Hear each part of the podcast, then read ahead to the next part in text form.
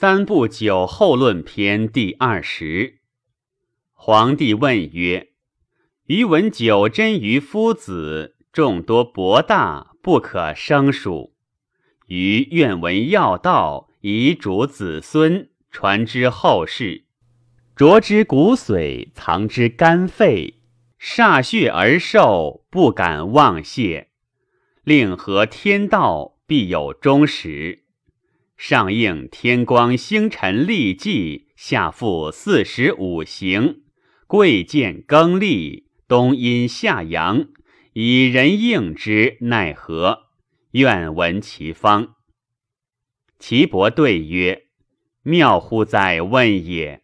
此天地之治数。”帝曰：“愿闻天地之治数，何于人形血气，通决死生？”为之奈何？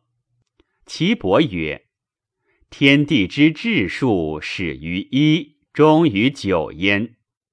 一者天，二者地，三者人。因而三之，三三者九，以应九也。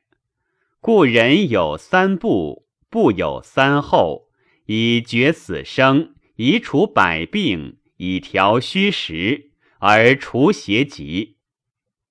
帝曰：“何谓三部？”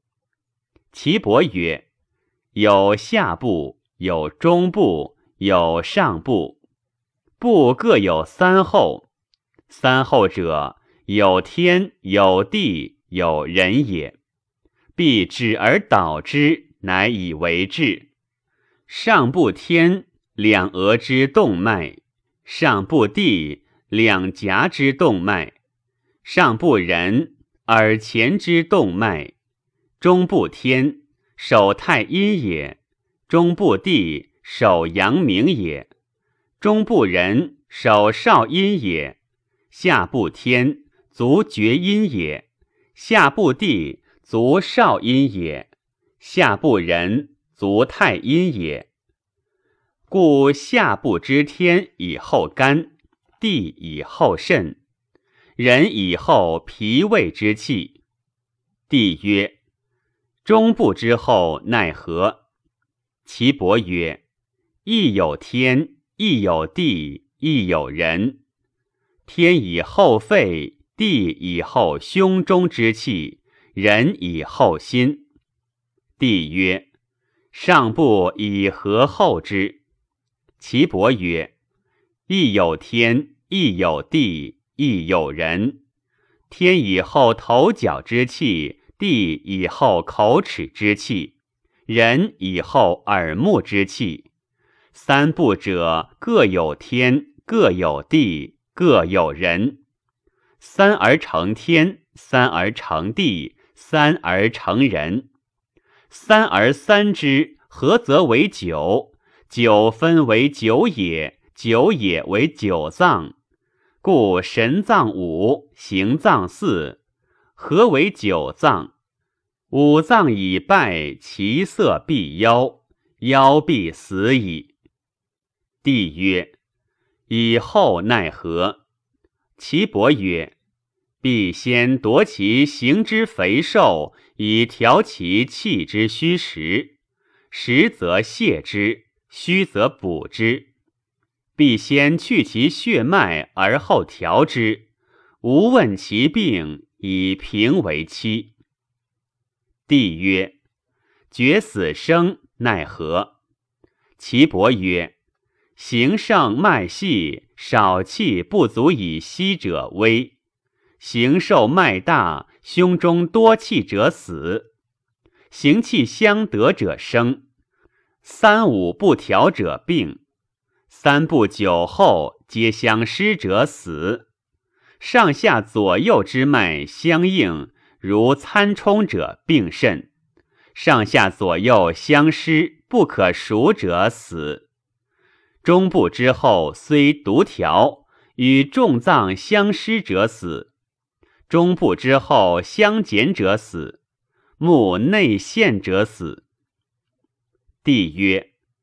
何以知病之所在？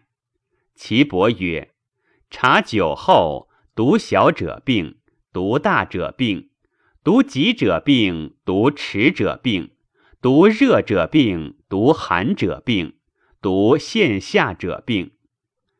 以左手足上去怀五寸而按之，右手当怀而弹之，其应过五寸以上，如如然者不病；其应急，众手浑浑然者病，众手徐徐然者病。其应尚不能至五寸，弹之不应者死，是以脱肉身不去者死。中部诈疏诈硕者死，其脉带而钩者，病在络脉，久后之相应也。上下若一，不得相失。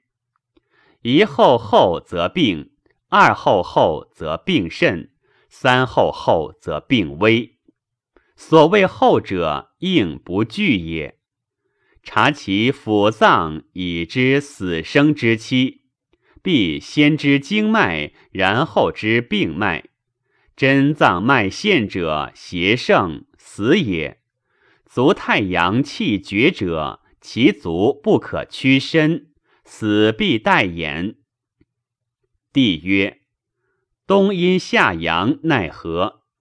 岐伯曰：酒后之脉，皆沉细玄绝者为阴，主冬，故以夜半死。盛燥喘硕者为阳，主夏，故以日中死。是故寒热病者以平淡死，热中及热病者以日中死，病风者以日西死，病水者以夜半死。其脉诈疏诈硕诈迟诈急者，日成四季死。形肉已脱，酒后虽调，犹死。